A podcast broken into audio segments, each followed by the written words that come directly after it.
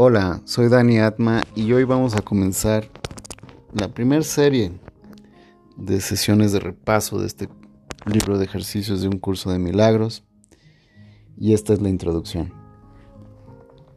Hoy comenzaremos una serie de sesiones de repaso. Cada una de ellas abarcará cinco de las ideas ya presentadas, comenzando con la primera y terminando con la quincuagésima. A cada idea le siguen un breve comentario que debes tener en cuenta al hacer tu repaso. Durante las sesiones de práctica los ejercicios deben llevarse a cabo de la siguiente manera. Comienza el día leyendo las cinco ideas, incluyendo los comentarios.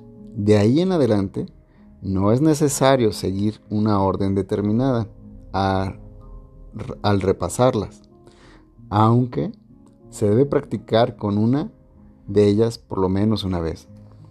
Dedica dos minutos o más a cada sesión de práctica, pensando en la idea y en los comentarios que le siguen después de, lo que, de, los, de que los hayas leído.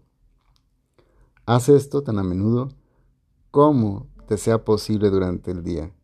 Si una de las cinco ideas te atrae más que las otras, concéntrate en ella. Sin embargo, Asegúrate de repasarlas todas una vez más al final del día.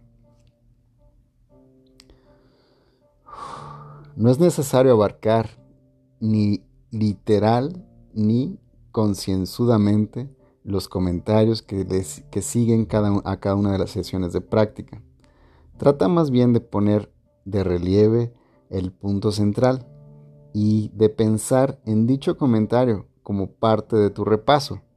La idea en cuestión, después de leer la idea y sus comentarios, los ejercicios deben de hacerse a ser posible con los ojos cerrados y cuando estés solo en un lugar tranquilo. Hacemos hincapié en este procedimiento para las sesiones de práctica debido a la etapa de aprendizaje en la que te encuentras. Es necesario, sin embargo, que aprendas que no necesitas ningún ambiente especial donde aplicar lo que has aprendido. Te tendrás más necesidad de, de, tu aprendizaje en aquellas situaciones que parecen desagradables, que en las que aparentan ser apacibles y serenas. El propósito de tu aprendizaje es capacitarte para que la quietud te acompañe donde quiera que vayas, para que cures toda aflicción e inquietud. Esto no se consigue evadiendo tales situaciones y buscando un refugio donde poder aislarte. Ya aprenderás que la paz forma parte de ti y que solo requiere que estés presente para que ella envuelva cualquier situación en la que te encuentres. Y finalmente aprenderás que no hay límite con respecto a donde tú estás.